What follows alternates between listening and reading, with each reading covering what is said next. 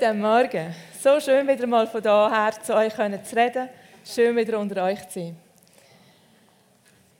Wir haben am letzten Sonntag von Markus Gigli einiges über Timotheus gehört, über ein Team. Der Team ist mir recht nahe gekommen. Habe ihn wirklich lieb gewonnen.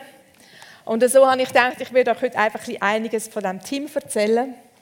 Und nachdem dass der Markus letzte Woche schon so viel erzählt hat, über ein Team, wie er Ermutigung braucht, wie wir getröstet sein damit wir überhaupt in unserer Berufung laufen können, darf ich euch heute Morgen erzählen von dem Auftrag, den Paulus im Team weitergegeben hat. Das steht so ein bisschen in den Versen 12 bis 20 im ersten Kapitel. Und ihr müsst eins wissen: Ein Auftrag, der fällt nicht einfach vom Baum. Ein Auftrag ist nicht etwas, wie eine Aufgabe, die du dir selber stellst. Ein Auftrag ist etwas, das du überkommst. So hat der Paulus im Timotheus einen Auftrag gegeben, und zwar an der Stelle von Jesus selber, hat er ihm den Auftrag gegeben, auf Ephesus zu gehen und dort zu wirken, so wie wenn er der Paulus wäre. Er ist eigentlich der Stellvertreter von Paulus in diesem Ephesus. Aufträge passieren immer im Rahmen von Beziehungen eingebettet in Beziehungen. Und der Paulus ist so ein Typ der extrem beziehungsorientiert war, was den Heiligen Geist betrifft. Er hat ganz flexibel auf das gelassen, was ihm der Heilige Geist gesagt hat und hat das gemacht. So ist er unterwegs in seinem Auftrag, hat Gemeinden gegründet, hat den Menschen die Liebe gebracht, hat Wunder und Zeichen geschehen, ist extrem respektvoll umgegangen mit den Menschen. Aber er hat einen Plan gehabt. Er ist sehr strukturiert vorgegangen. Das heißt, er ist an einen Ort gekommen und ist immer zuerst zu den Juden gegangen und hat ihnen die Liebe von Jesus gebracht. Und nachher dann zu den Heiden, weil er ist ja der Heidenapostel war, der Apostel, der zu den Nationen gegangen ist, zu den Menschen, die noch nichts von Gott, von dem dreieinigen Gott gehört haben. Und in dem Innen, wie er gegangen ist, in dieser strukturierten Art und Weise, hat er genau gewusst, er bringt keine One-Man-Show. Er braucht Menschen, die ihn ergänzen, so wie das vorher dann Ruth gesagt hat. Er hat gewusst, wie wichtig das die Einheit ist. Und wie wichtig das es ist, dass er Leute an seine Seite nimmt, die anders sind wie er selber. Und der Timotheus ist so jemand. Der Paulus ist aufgewachsen in einem typisch jüdischen Haushalt. Zwar mitten in einer römischen Kultur, aber alles, was ihn prägt hat, war jüdisch. Und so ist er ein Pharisäer geworden, einer, der das Gesetz total gut kennt hat. Hinter sie und für sie, er hat alles gewusst. Und er hat das Gefühl gehabt, dass er die Weisheit mit Löffeln gefressen hat. Er hat das Gefühl gehabt, es ist absolut richtig, Christen zu verfolgen, weil er noch nicht begriffen hat und noch nicht verstanden hat, wer Jesus Christus ist, weil er ihn nicht kennt hat. Das war sein Background. Der Timotheus aber war ganz anders. Der Timotheus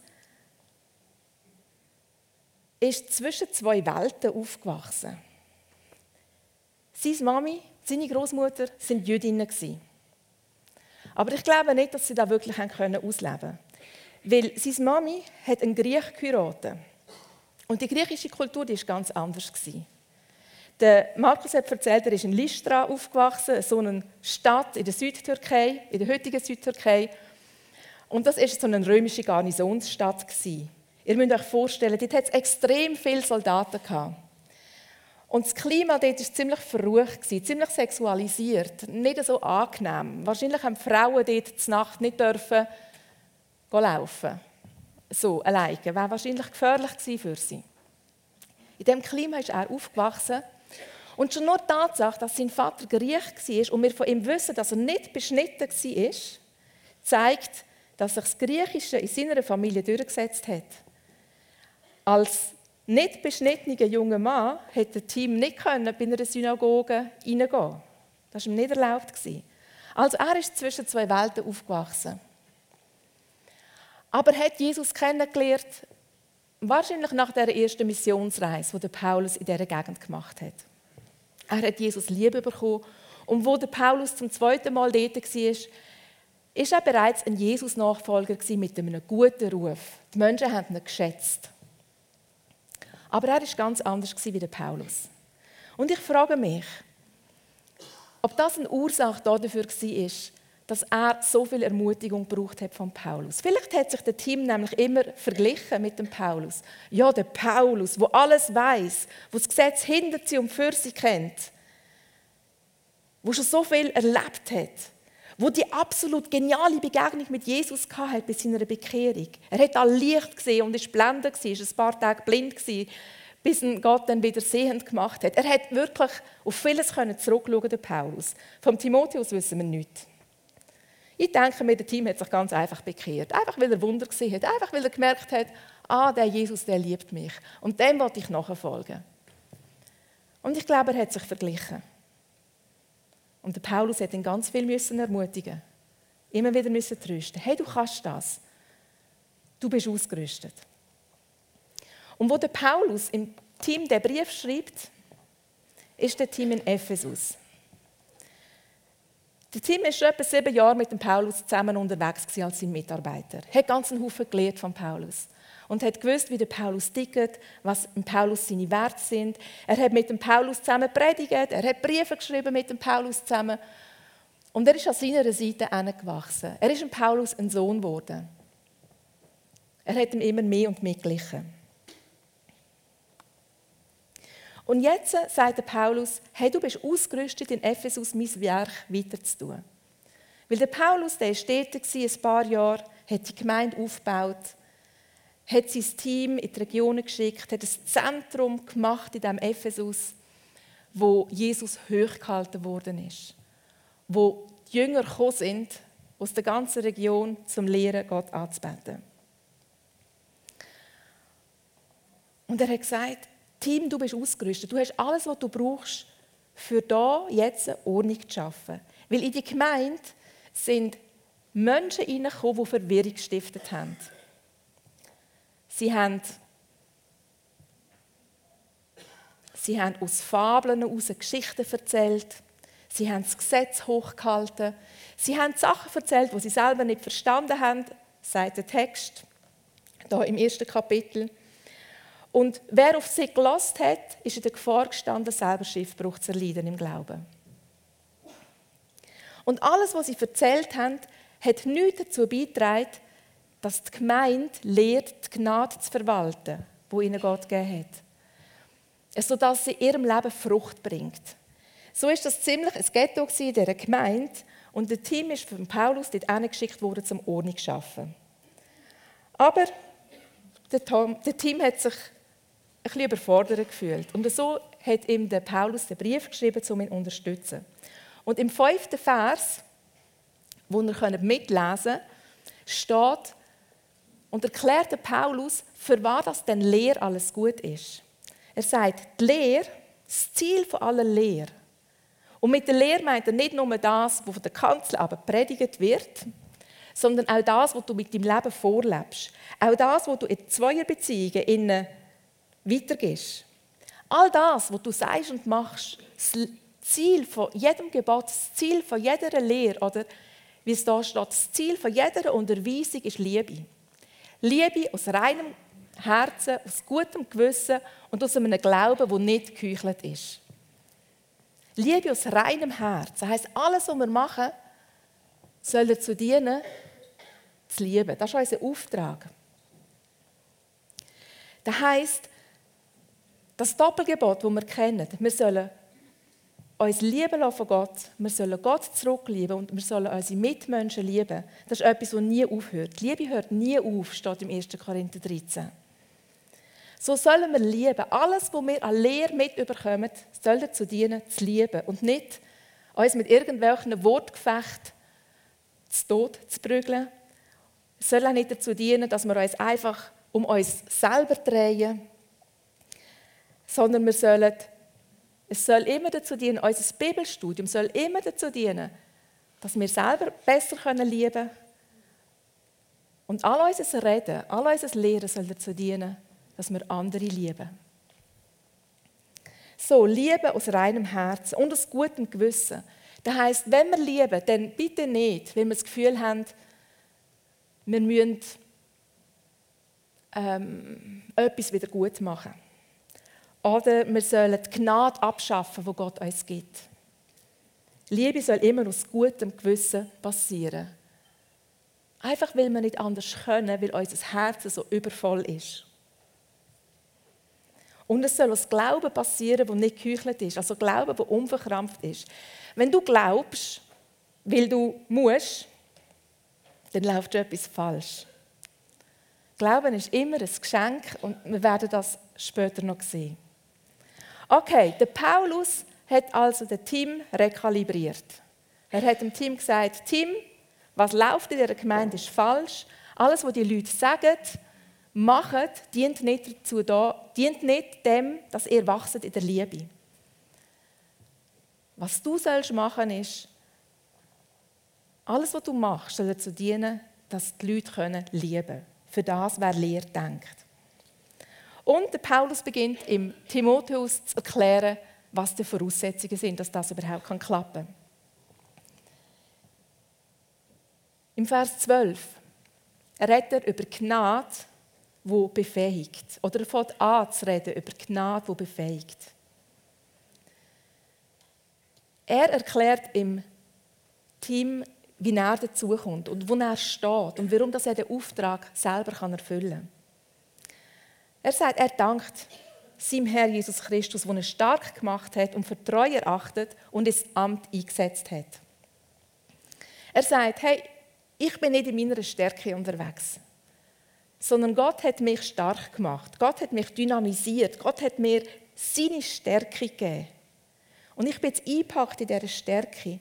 Und alles, was ich mache, mache ich, weil ich eine Quelle anzapfen kann, die außerhalb von mir ist.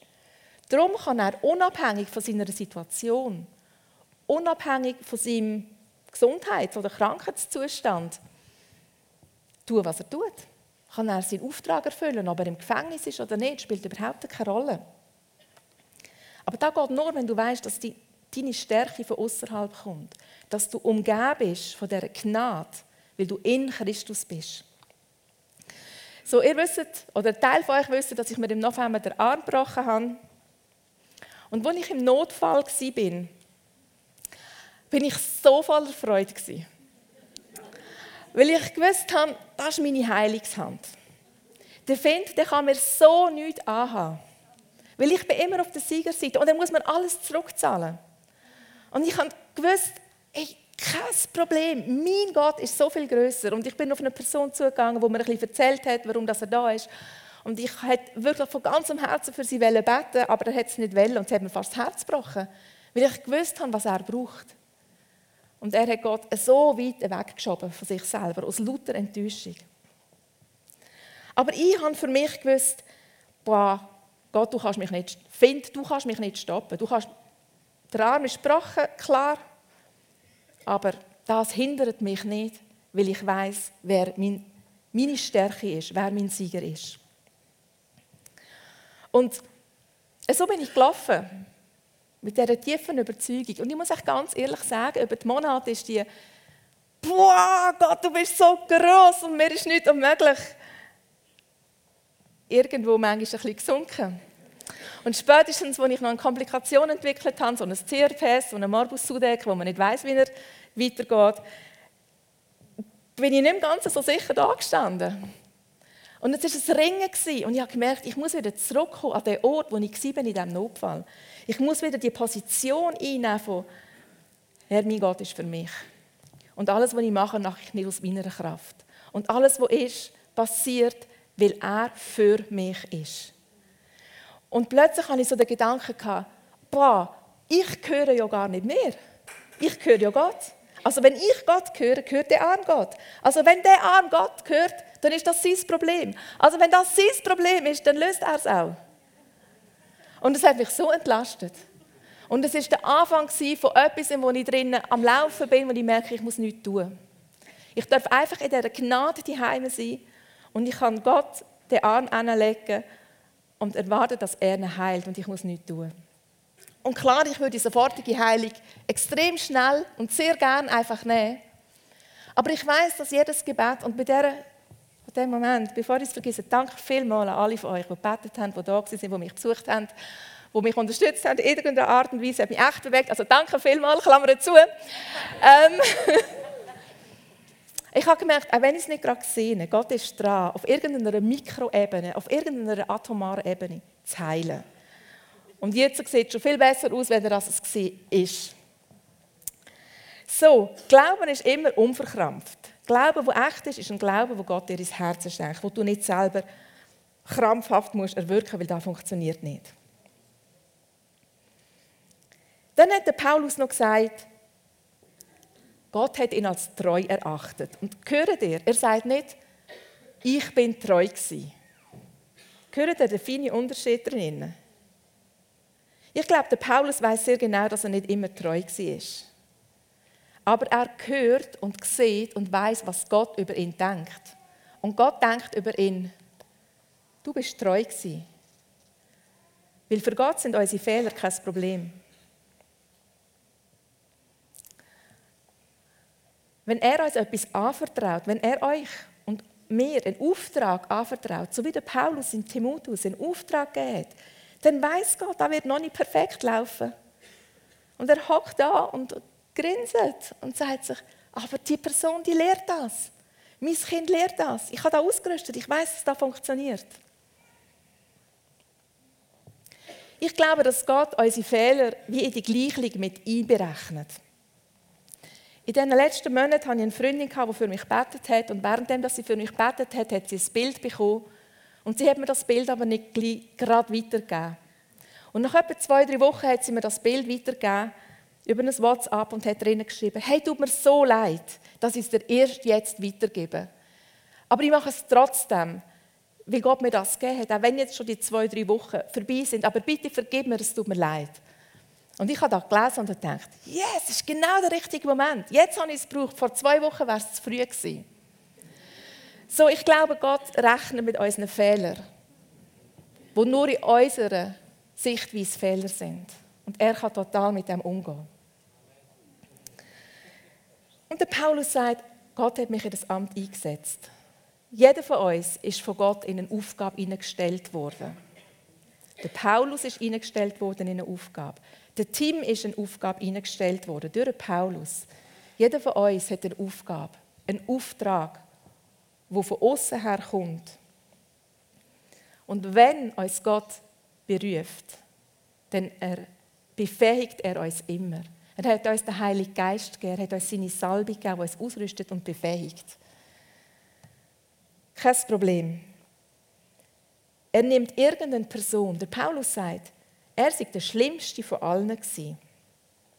Im Vers 13 sagt er, er sei ein Lästerer, ein Verfolger, einer, der anderen Gewalt angetan hat, zu seinem eigenen Vergnügen. Aber er, der so schlimm drauf war, ihm ist Barmherzigkeit begegnet. Gott ist Barmherzigkeit mit ihm. Er barmherzig mit ihm. Und hat ihn genommen als ein Vorbild für alle anderen. Und so sagt Paulus im Team, hey Paulus, wenn ich heute unterwegs bin, im Namen von Jesus, und den Auftrag erfüllen, den Gott mir anvertraut hat. Wie viel mehr denn du? Tim, du hast einen Auftrag bekommen und du bist ausgerüstet. Und wenn der Tim beauftragt worden ist und ausgerüstet worden ist, wie viel mehr denn ich? Wie viel mehr denn du? Gott schafft in Beziehungen. Er macht es nie allein.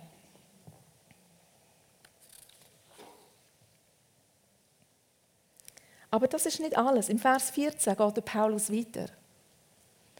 Und er sagt, über alle Maßen groß. Und die Elberfelder Übersetzung sagt, überströmend ist die Gnade geworden, die er erlebt hat. Und wo ihm durch Christus Liebe und Glauben geschenkt hat. Und das Wort überströmende Gnade ist ein Hammerbild. Wenn ihr das Wort Gnade hört, dann müsst ihr immer ein Bild vor Augen haben. Ich arbeite für mich viel mit Bildern. Und Gnade ist so, ihr müsst Gott sehen, der die Hand ausstreckt und sagt, hey, ich strecke mich aus nach dir. Ich gebe dir alles, was ich habe. Ich wende mich dir zu. Und zwar nicht nur eine halbe Stunde lang, wie mein Hausarzt, sondern auf immer und ewig ist er uns zugewendet und schaut nicht mehr weg. Und er gibt alles.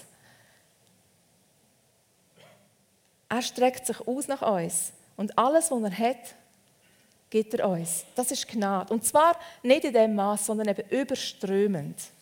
Überströmend. Wir wohnen an einem Bach. Und unsere Nachbarn erzählen, dass das Gebiet, wo jetzt unser Haus drauf steht, regelmäßig überflutet worden ist früher. Und die Kinder aus dem Quartier haben dann einen mega Gaudi gehabt. Die haben Freude gehabt, weil sie in die Überschwemmungen rein können und Fisch mit puren Händen fangen. Hat es mal wieder etwas Richtiges zum Nacht gegeben, neben diesen Herröpfeln zu?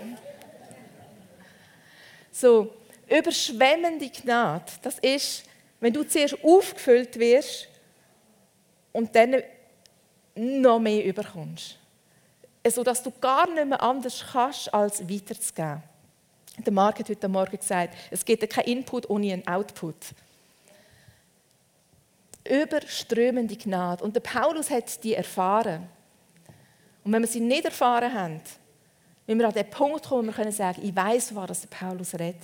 Ich kann die überströmende Gnade in meinem Leben überkommen.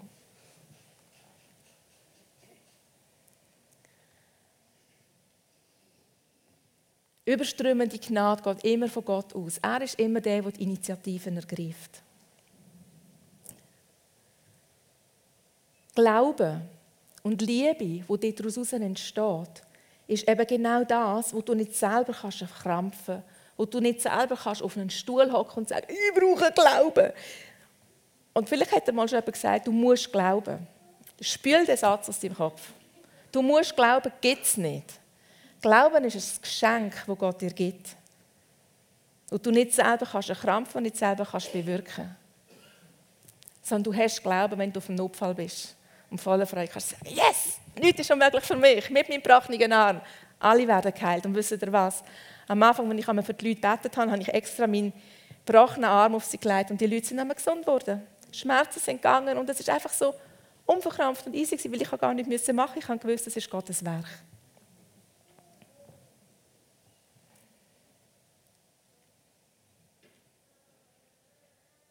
Glauben heißt, es so etwas von überzogen sein, dass das, was Gott sagt, wahr ist.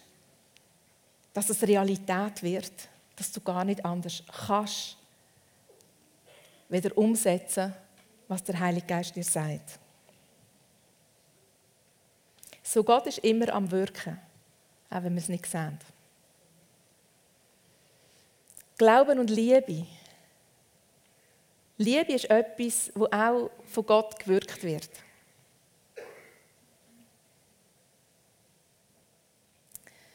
Und es braucht wie mein Ja dazu. Ich muss können Ja sagen. Ja, ich nehme mir Zeit, Leute zu lieben. Und Liebe sieht überall ein bisschen anders aus. Eben für Paulus hat es ausgesehen, dass er zu den Nationen gegangen ist. Aber bevor er zu den Nationen gegangen ist, ist er immer zuerst zu den Juden und hat ihnen das Evangelium erzählt, weil er sie so liebt. Für den Timotheus hat die Liebe wieder anders ausgesehen. Er musste wegschauen von sich selber, auf Jesus schauen und ihm vertrauen und den Auftrag weiterführen, den Paulus angefangen hat. Das war die Liebe beim Timotheus.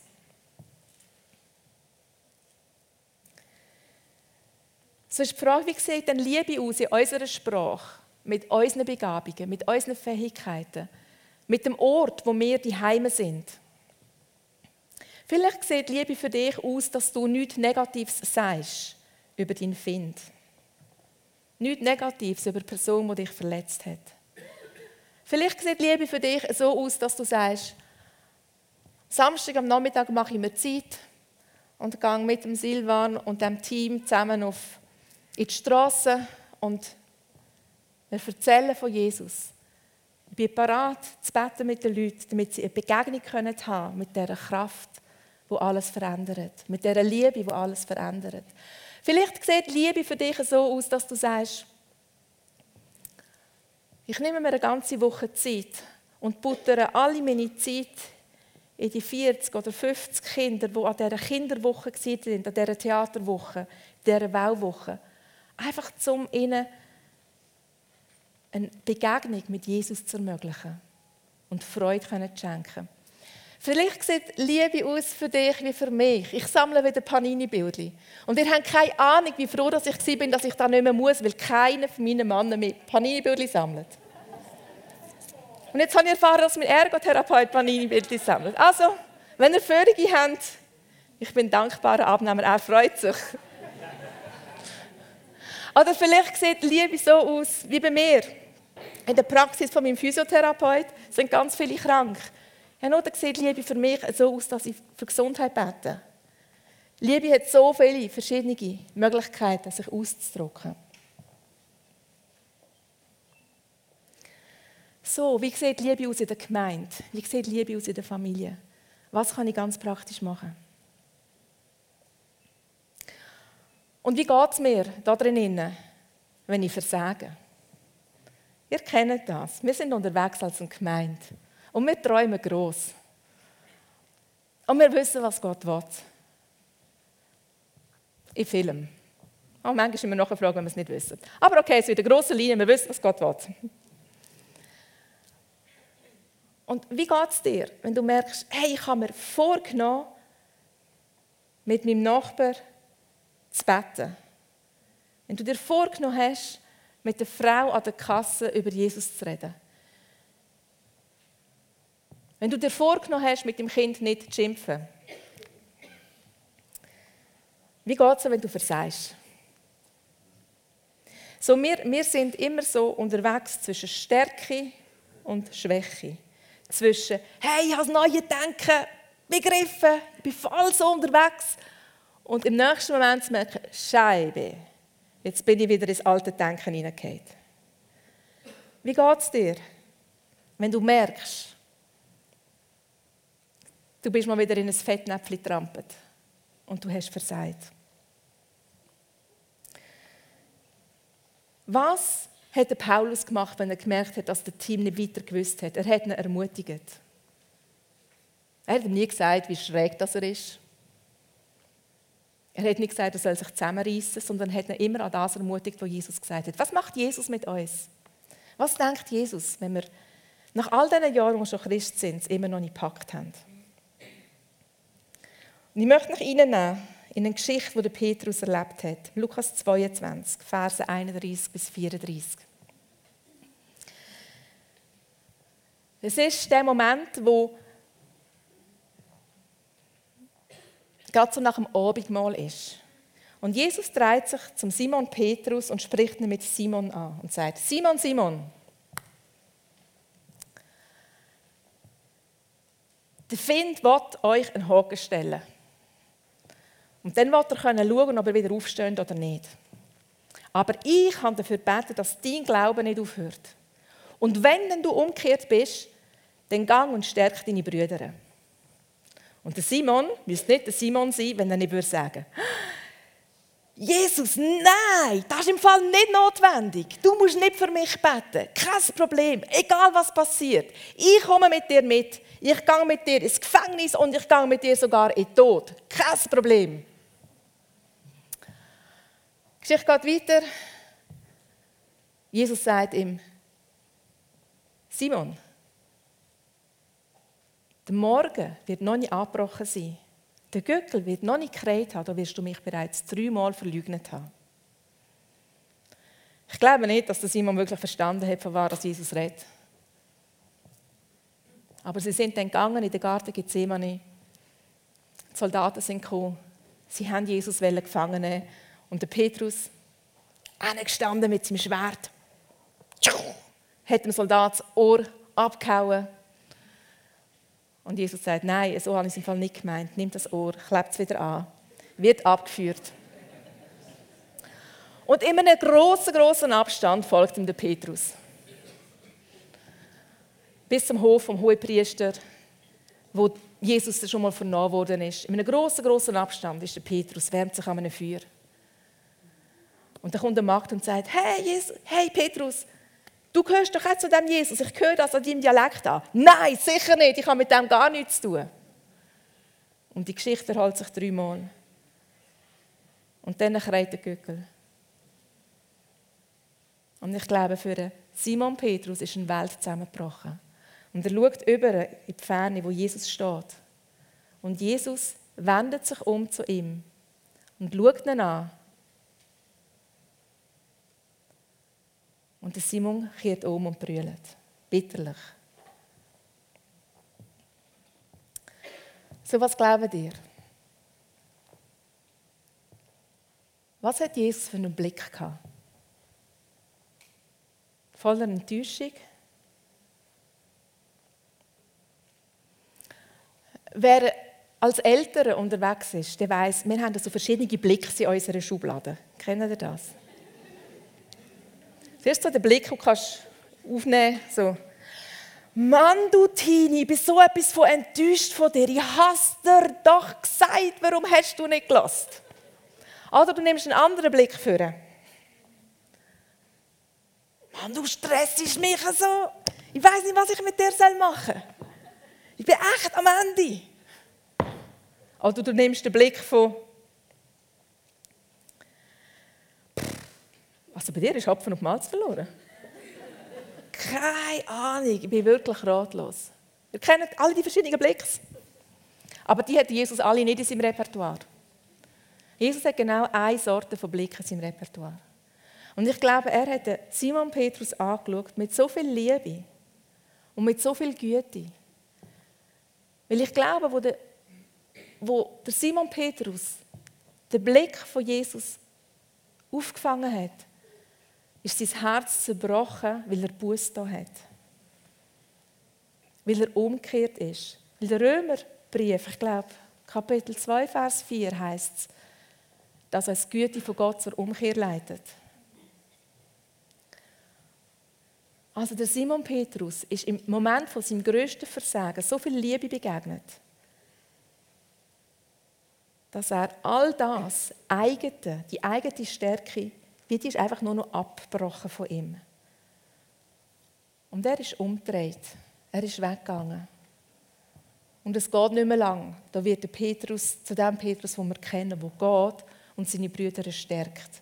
Wo aus dem Moment von der größten Zerbrochenheit eigentlich aufsteht und einen Sieg hat, weil er Gnade erlebt hat. Weil er erlebt hat, wie Gnade wirksam geworden ist in seinem Leben und alles weggeschwemmt hat, was gehindert hat. Jetzt, Jesus hätte ja ganz anders reagieren können. Er hätte nicht müssen sagen, Simon, Simon, der Find kommt und versucht euch den Haken zu stellen, aber ich bete dafür, dass dein Glaube nicht aufhört. Er hätte ja können sagen, Simon, Simon, der Find wird kommen und wird euch einen Haken stellen und ich habe dir hier den 10-Punkte-Plan, wie du ganz sicher nicht wirst versagen. Oder er hätte ihm können sagen, denk doch an die Predigt, die ich auf dem Berg gehalten habe. Meine legendäre Bergpredigt. Denk an alles, was ich gesagt habe und du wirst nicht versagen. Aber nein, Jesus ist ganz anders umgegangen damit. Er hat gewusst, was der Petrus braucht. Und er hat gewusst, dass der Petrus wird versagen. Er weiß, dass wir versagen. Das ist kein Problem für ihn. Und er ist nicht enttäuscht, wenn wir versagen. Er wird nicht gestresst und er ist nicht ohne Hoffnung. Weil er, bevor wir versagen, bereits für uns betet hat, dass unser Glaube nicht aufhört. So ist unser Gott. Gnade ist wirksam. Dann, wenn wir im Höch sind und dann, wenn wir am Boden sind. Gnade ist wirksam in unserem Leben. Gnade ist das, was uns immer ermutigt, uns immer wieder Möglichkeiten vor Augen malt und uns wie so ein Stehaufmännchen wieder aufstehen sodass wir uns ausrichten auf Jesus und weiterlaufen können. Schenkt Dankbarkeit im Herz. Der Paulus hat das begriffen. So sagt er im Vers 17, dass er dem ewigen König dankt, dem unvergänglichen, unsichtbaren, wo alleine Gott ist. Alle Ehr, alle Herrlichkeit in Ewigkeit gehört ihm. Und wenn du ein Herz voller Dankbarkeit hast, dann bindet dich das mehr an Gott und die Beziehung zu ihm wächst. Und in diesem Auftrag, wo du stehst, ist das so wichtig, dass das Fundament Dankbarkeit ist für die Gnade, die du erlebt hast. Und das stärkt die Beziehung und lässt dich weiterlaufen. So das geistliche Training, wo wir alle drinnen stehen, ist immer eine Beziehungssache. Beziehung zu Gott und Beziehung zueinander. Und dann in Vers 18. Genau, danke. Im Vers 18 sehen wir, wie der Paulus noch einmal sich im Timotheus hinwendet und sagt, Timotheus, mein lieber Tim, schau, ich lege dir den Auftrag in deine Hände, ich vertraue dir den Auftrag an. Warum? Weil ich weiß, dass du ausgerüstet bist. Du bist mit mir unterwegs, ich kenne dich. Ich weiß, was du kannst. Ich weiß, was Gott in dich hineingelegt hat. Ich sehe die Gnade, die am Wirken ist in dir. Du bist ausgerüstet. Und als Bestätigung hast du ganz einen Haufen prophetische Worte bekommen. Das ist etwas, was beim Team immer wieder vorkommt. Die prophetischen Worte, die er bekommen hat, wo er sich daran orientieren soll. Prophetische Worte sind Worte, die gegeben werden, die wie Samenkörner in unser Leben gepflanzt werden, die sollen aufgehen und die Frucht bringen, 30, 60 und 100-fach, wenn wir hinlassen und danach handeln. Und der Team war aufgefordert, auf das zu schauen, wo Gott in ihm sieht. Prophetische Worte sind Worte, die dir gegeben werden, wo Gott dir zeigt, wer das du bist in ihm. Was dein Auftrag soll sein. Und der Tim war herausgefordert, nicht in die Vergangenheit zu schauen. Nicht auf das zu schauen, wo er wie zwischen den beiden Welten die Heimen ist. Er war aufgefordert, sich nicht zu vergleichen mit dem Paulus, sondern auf das zu schauen, wo Gott in ihn hineingelegt hat. Und der Paulus sagt sogar, die prophetischen Worte, mit denen kannst du kämpfen. Das ist eine Waffe, die du bekommen hast. Ob die prophetischen Worte mündlich sind oder ob das ganz einfach das ist, was du in der Bibel liest, als Wort über dich. Es ist deine Waffe, die du einsetzen kannst.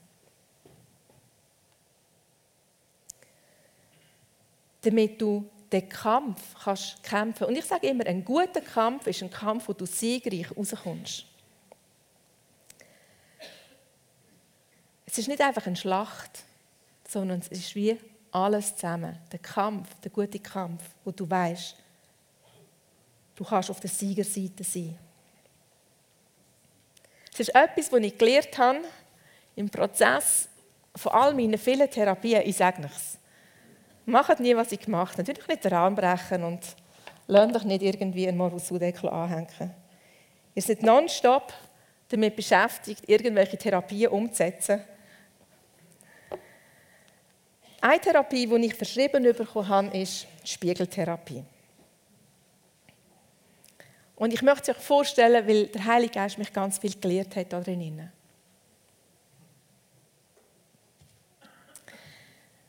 Das ist meine gebrochene Hand. Und jetzt sieht sie ja schon ziemlich gut aus, oder? Aber am Anfang hat sie recht verkrüppelt ausgesehen. Und Therapie funktioniert so.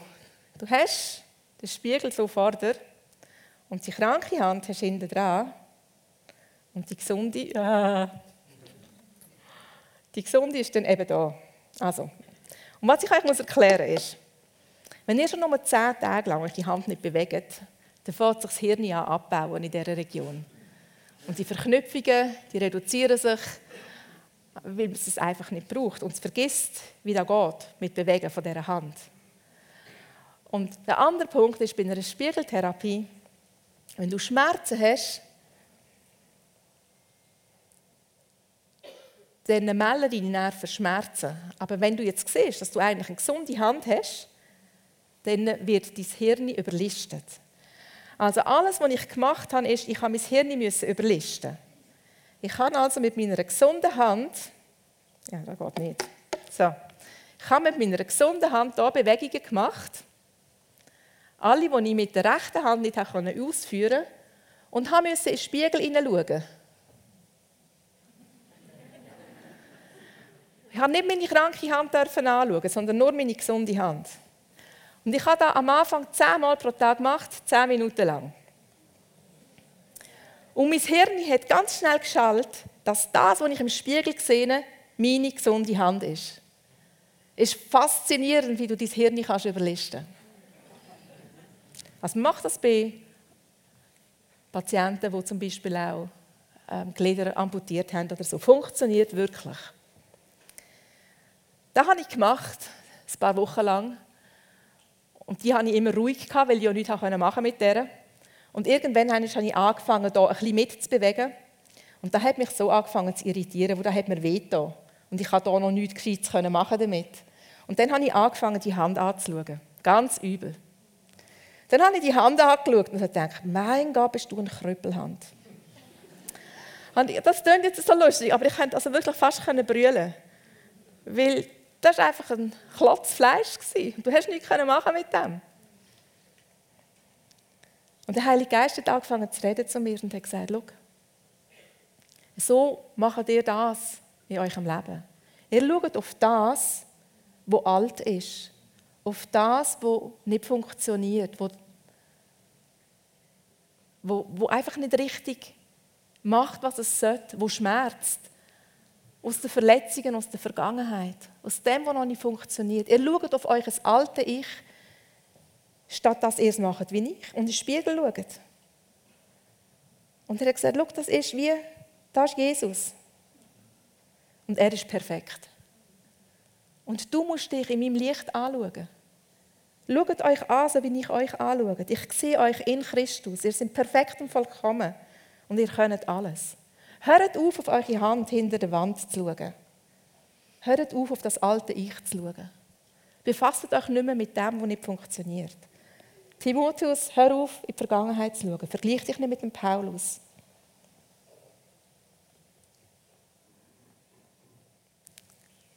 Schau Jesus an. Schau, wer du kannst sein in ihm. Und ich war so etwas gefordert in diesem Prozess. Schon nur aufhören zu denken, das ist im Fall eine Krüppelhand. Um wieder zu sagen, das ist meine Heilungshand. Und wenn ich selber zu wenig auf den Heiligen Geist gelassen habe, hat es mir meine Tochter gesagt. Mami, das ist nicht deine Krüppelhand, das ist deine Heilungshand. Ich so, ja, ich weiß. Danke für die Erinnerung. Wir sind immer in Beziehungen. Wir haben Beziehungen zueinander zu stärken, miteinander weiterzugehen. Wenn Jesus dich anschaut, dann sieht er dich hier im Spiegel. Und er freut sich ab dem, was er sieht. Was ist perfekt und vollkommen. So mach es wie er und schau, schau dort hin, wo er hinschaut.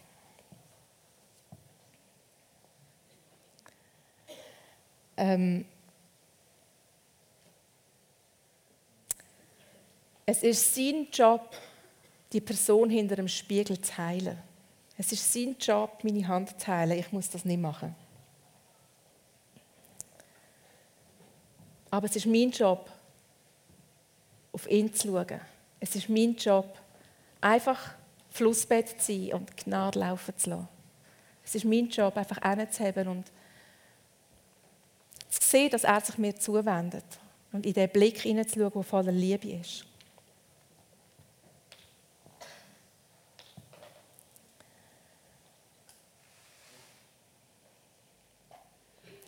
Gott gibt uns einen Auftrag, den er uns ausgerüstet hat dafür.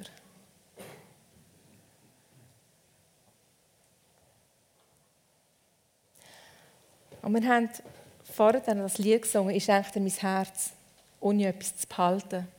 Und während wir das gesungen haben, habe ich immer den Heiligen Geist gehört, der gesagt hat, ich schenke dir mein Herz, ohne etwas zurückzuhalten. Ich schenke dir meine Kraft, ohne etwas zurückzuhalten.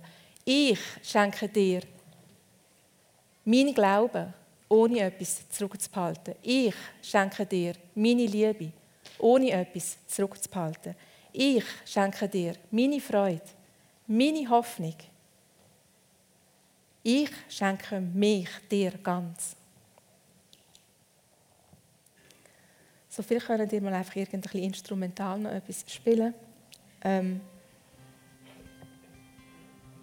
Und lasst einmal an, was der Heilige Geist euch sagen will. So mein Eindruck war von Anfang an, dass Gottes Gegenwart da ist. Dass er da ist, auch mit seinen Engeln. Und jedem genau das gibt, was er braucht. Und vielleicht bist du heute am Morgen da und, und du weißt noch nicht genau, aus was raus, dass Gott dich überhaupt gerettet hat und wie groß das die Barmherzigkeit ist. Dann darfst du einfach da stehen und darfst überströmende Gnade empfangen. Wenn du denkst, du kannst noch nicht wie Paulus Zeuge sein von dieser überströmenden Gnade,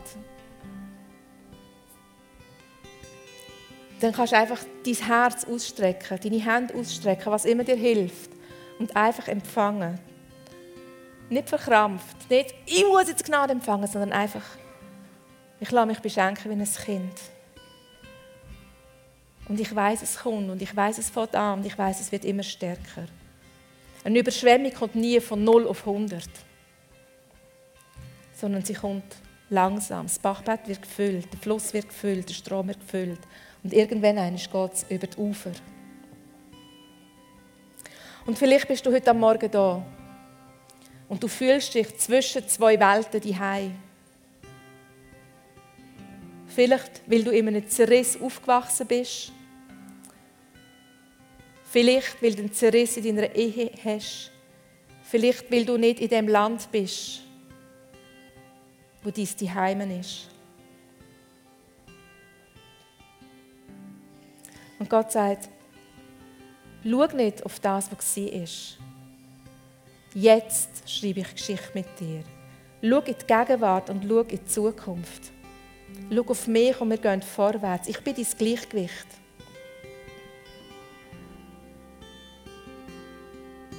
Ich habe dich ausgerüstet. Ich habe dich gesalbt. Und, und Jesus spricht aus über dir, du bist ausgerüstet.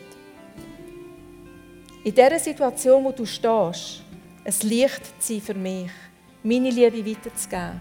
Du hast ja keinen Mangel, weil ich bin die Fülle. Und ich habe mich dir ganz verschenkt. Ich habe mich dir zugewendet und ich schaue dich an mit all meiner Aufmerksamkeit. Ich schaue dich an mit aller Liebe, die ich habe. Schaue dich an mit allem, wo ich bin und ich gebe dir alles. Du bist ausgerüstet. Hab keine Angst, sondern gang vorwärts. Fußstapfen sind nicht zu gross für dich. Ich fülle sie aus. Und vielleicht weißt du nicht genau, welche Farbschattierung das dein Auftrag hat. Du sagst, ich bin kein Paulus, ich bin kein Timotheus, ich bin kein Josua, ich bin kein Moses. Aber du bist du. So fragt der Heilige Geist, wie kann ich Liebe umsetzen? Wie kann ich Liebe ein Gesicht geben? Zeig mir eine Person, die ich lieben kann, heute Mittag. Nächste Woche. Und vielleicht hast du dann drei Wochen, bis du umgesetzt hast. Ist doch egal. Lass dir etwas zeigen und lauf drin. Fang an, die Liebe umzusetzen, die Gott dir gegeben hat. Und vielleicht, vielleicht stehst du noch an dem Ort, wo du das Gefühl hast, du hast so etwas von versagt. Du hast, wie ein Simon, Jesus im Stich gelassen. Und dann sagt sagt Jesus Christus zu dir, schau mich an, heb deinen Blick, schau mich an, wende dich mir zu, weil ich habe mich dir zugewendet. Und dann schau ihn einfach an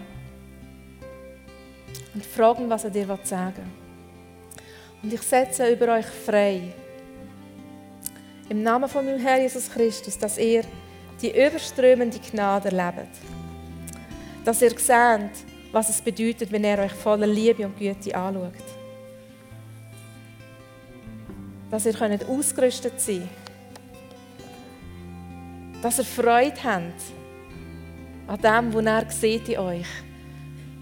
Dass ihr aufhört, hinter den Spiegel zu schauen, sondern in den Spiegel schaut und euch seht als die Person, die ihr seid.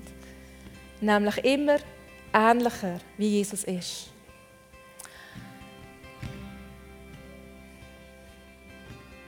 Danke, Jesus, dass du das freisetzt heute Morgen. Danke, dass du uns alle umwandelst in dein Bild. Und danke, dass deine Gnade mit uns ist. Amen.